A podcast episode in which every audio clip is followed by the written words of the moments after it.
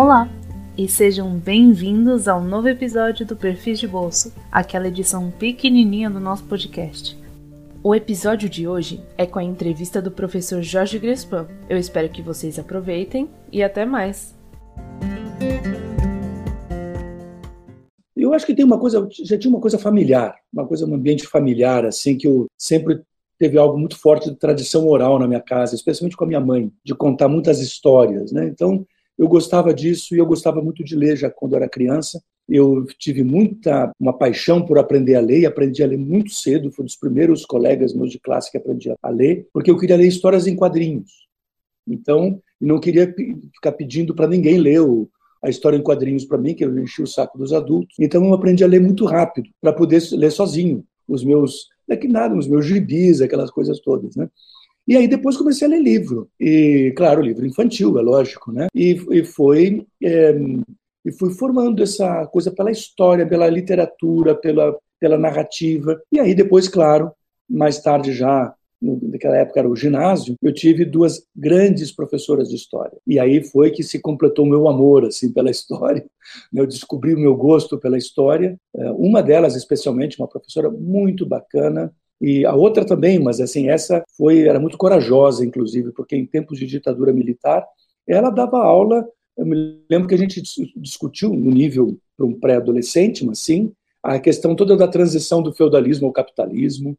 Ela falava de Marx e etc. muito abertamente. Eu pensei, pensei hoje um dia eu penso isso, nossa, a Maria do Carmo era muito corajosa, em plena ditadura, gente sendo presa, gente morrendo, né? e ela dando aula lá sobre essas coisas, e o colégio bacana, cacifando ela e tudo. Então, depois disso, eu fui é, realmente pegando um gosto muito grande por história, e eu entrei primeiro no curso de economia, porque tinha todo um problema de profissionalização, eu imaginei que eu um dia ia trabalhar como economista, o que não, nunca aconteceu. Mas aí, no que eu estava no primeiro ano de economia, eu disse: bom, agora eu vou fazer de outro vestibular e vou entrar em história. Meu pai disse para mim: ah, faz direito, que direito é legal para combinar com a economia. Não, muito obrigado, vou fazer história.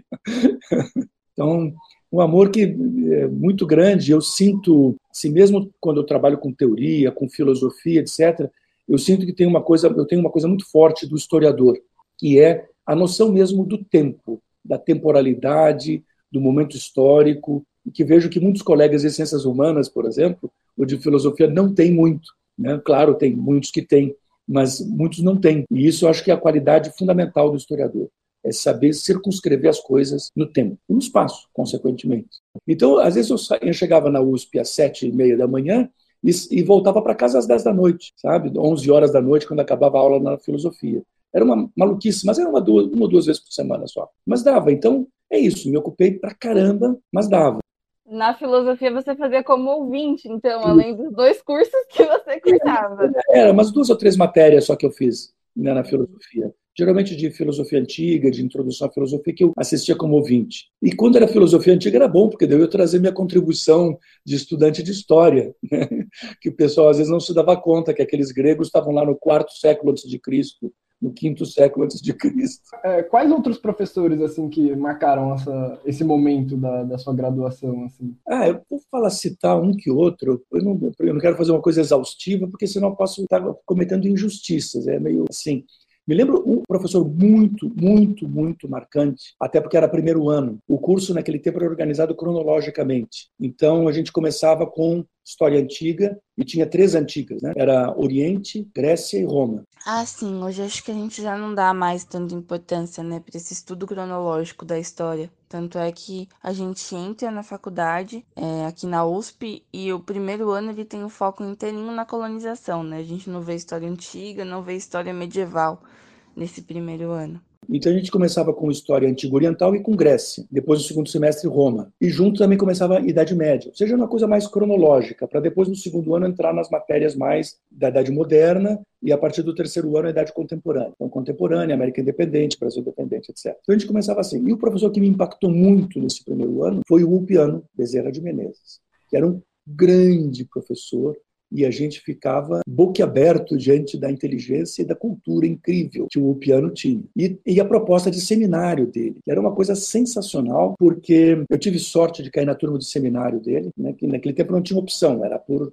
ordem alfabética. Então eu caí na turma de seminário dele e ele dava seminários, como ele era arqueólogo também e tinha toda uma coisa para cultura material, ele dava seminários sobre às vezes coisas materiais. Ou seja, lembro de uma aula, eu fui aluno dele depois num outro curso de arqueologia, e eu me lembro que ele levou algumas coisinhas que ele tinha em casa, arqueólogo, né, fazendo escavação, sempre o arqueólogo fica com algumas coisinhas. E ele levou uma, umas lamparinas gregas do século 2 antes de Cristo, uma coisa assim. E eu me lembro quando eu peguei aquilo na mão, tive uma noção do, de um fetichismo histórico, assim, assim meu, eu estou com um objeto que foi feito há dois mil anos, mais de dois mil anos, sabe-se lá. Né? E aí tinha que fazer análise. Então, muito bem, vamos fazer análise desse objeto e fazer inferências. Então, eu me lembro que eu disse, ah, ele está muito redondinho, eu acho que foi feito com roda de oleiro. Aí o piano disse, muito bem, é verdade. Aí eu disse, ah, então é porque tinha uma divisão do trabalho que não sei, não, aí já é demais. Então...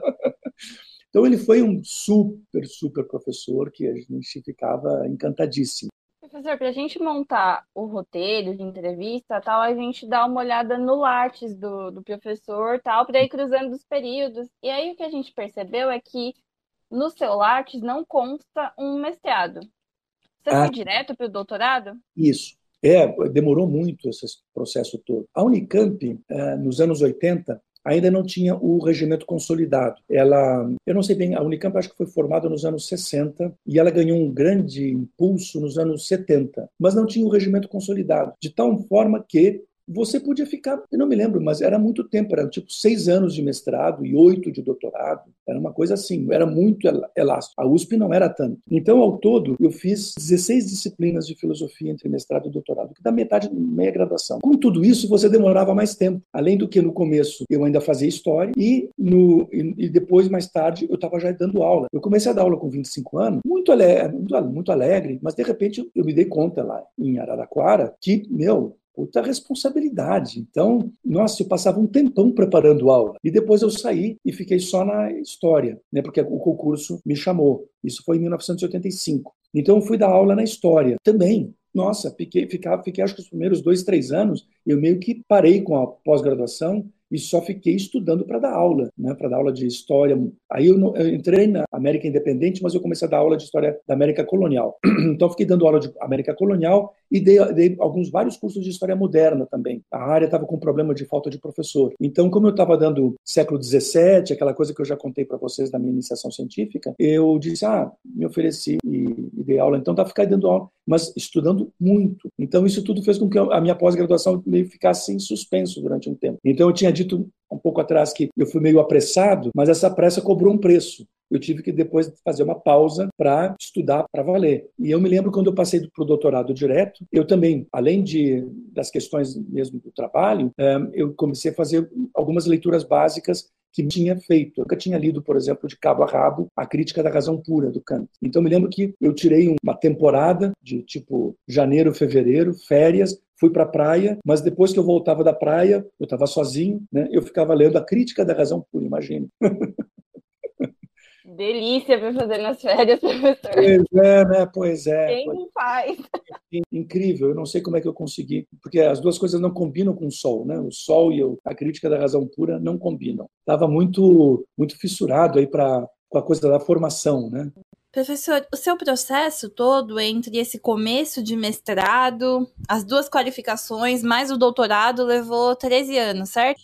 13 anos. Então, é, foi assim, foi até 87. 87 eu fiz a minha qualificação de mestrado. Então, já, aí já foi tempo pra caramba, né? Porque foi esse, foi esse tempo crucial. Primeiro, entre 81 e 86, eu ia fazendo os créditos da filosofia. Em 85, eu comecei a dar aula. Então, pegou esse momento aí. Como não existia uma pressão, porque a, a questão era isso, como eu falei, eu tive bolsa no começo. Aí depois comecei a dar aula. Aí não tinha pressão de grana. E não existia pressão institucional. A menos que você estourasse todos os tempos. Mas isso é, era muito mais elástico antigamente. E o interessante é o seguinte: é muito tempo e tal, de fato, 13 anos é, muito tempo. Agora, 10 anos, do tipo 4 para mestrado e 8 e 6 para doutorado, estava de bom tamanho. E foi assim até os anos 90. Foi quando eu acho que as instituições começaram a funcionar muito nesse registro e também no registro, digamos, norte-americano, do mestrado norte-americano, que é o Master of Arts, que você faz em dois anos, e o doutorado norte-americano. Quando começou a funcionar muito assim, aí eu acho que piorou. Acho que é,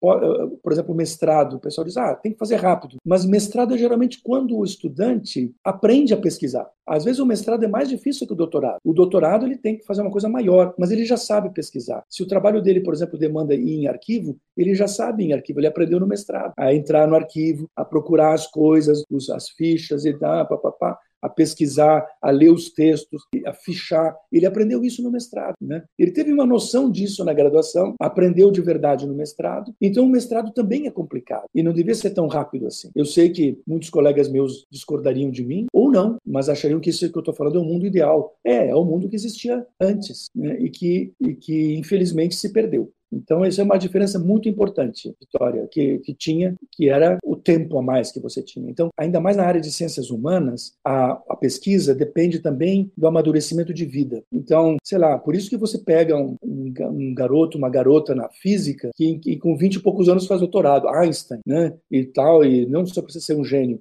Outras pessoas com 24, 25 anos faziam antigamente doutorado e tal. Por quê? Porque se o cara é bom, se o cara é, é inteligente intelectualmente e tal, ele vai, se o cara é um puta matemático, ele vai lá e faz o negócio. Agora, na área de humanas, né, história, sociais, filosofia, o cara, letras, o cara precisa de amadurecimento. Imagina na área de letras, o cara vai estudar uma obra literária, aquilo tem a ver com a vida com o amadurecimento de vida. Então, não pode ser muito rápido. É, eu acho que, que faz muito sentido isso que, que você falou da questão temática, né? É, como, como você comentou, acho que essa, essa questão da, das ciências humanas, e aí no seu caso que foi fazer um, um, mestrado, um doutorado depois sobre a obra de Marx, né? Então é, é uma coisa que é, demanda um tempo e demanda uma, um, um, tempo de reflexão, né? Porque talvez no, no começo do, do, seu processo você estava pensando uma coisa sobre a crise em Marx, isso. depois de sete anos pesquisando isso, você já estava com uma outra visão, né? Eu acho que é, isso também é, é, é importante, assim. Claro. E, também para mim que eu, o tempo que eu aprendi alemão. Então isso faz diferença, porque no começo do processo eu li a tradução. Eu estava lendo Capital numa tradução espanhola da Fundo de Cultura, me cotejando. Aí nesse tempo foi o tempo que eu fiz o Instituto Goethe, aprendi, e aí no final eu estava lendo em alemão, no original. Então isso faz muita diferença. Tudo isso tem que estar tá presente no tempo de formação, né? E uma pós-graduação é um tempo de formação ainda. Isso era incrível. Dava tempo de fazer tudo. Eu levantava de manhã, ia para a universidade, eu não ficava o tempo inteiro em Araraquara. A, a gente tinha lá os professores uma chamada República, a gente brincava, era República dos Professores. Tinha professor que ia num dia, voltava no outro, e tinha professores que ficavam mais de três dias, depende das aulas. Então o cara dava aula segunda e quarta, então ia segunda-feira e dava aula dele, depois dava aula de quarta e quinta-feira voltava para São Paulo ou, ou para onde ele morasse. Alguns moravam em Ribeirão, ou moravam em, em Campinas e tal. E, então tinha essa casa. Então eu não ficava direto lá. Mas aos poucos começou a ficar tão gostoso estar tá lá, né, pela convivência. E eu era muito mocinho, tinha 25 anos, era pouco coisa mais velho que meus alunos, então eu acabava convivendo muito com os alunos. Né? E a casa essa ficava perto de uma esquina onde tinha os grandes botecos das universi da universidade. Então, e, e é incrível, era maravilhoso. Eu podia, eu podia estudar tranquilamente das, né, da noite, das sete até as dez da noite, até as dez e meia, e aí encerrava, e aí ela na esquina tomava uma cerveja, encontrava o pessoal lá, né, comia uma coisinha, batia papo, tomava uma cerveja, voltava para casa, dormia, não precisava nem ser muito tarde.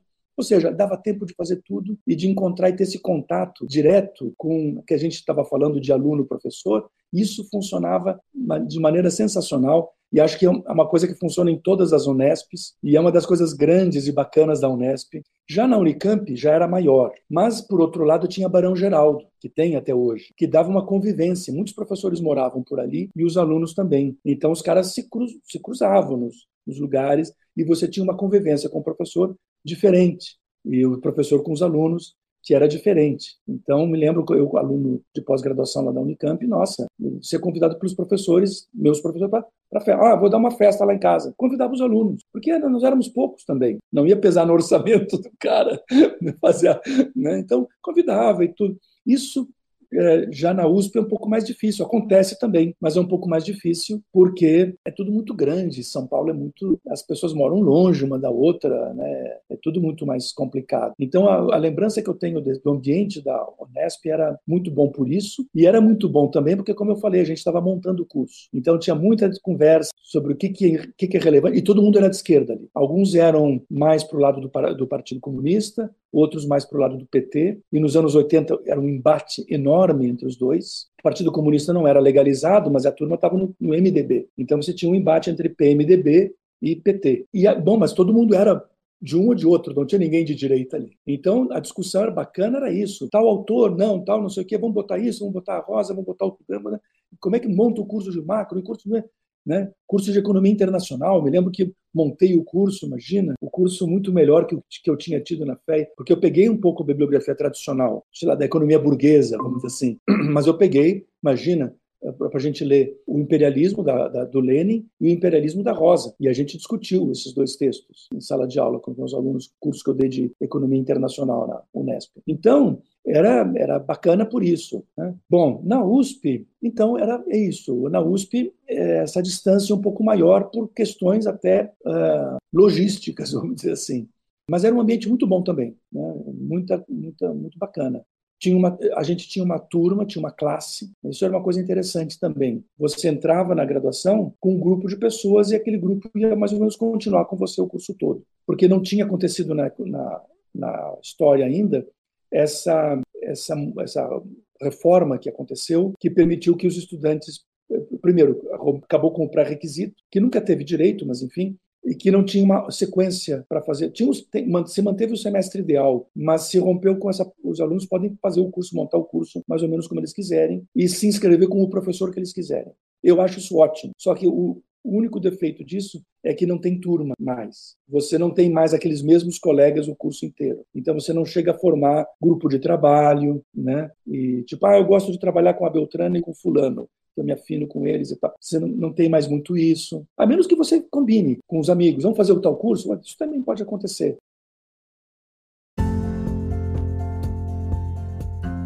Bom, gente, espero que tenham gostado dessa nossa nova versão do podcast. E se alguém ficou interessado em ouvir mais sobre essa entrevista, é só entrar no seu aplicativo de streaming padrão e procurar o nosso episódio número 4. O historiador é a memória da sociedade. O próximo perfil de bolso vai ser com a entrevista da professora Estela Marins Franco e a gente te espera por lá.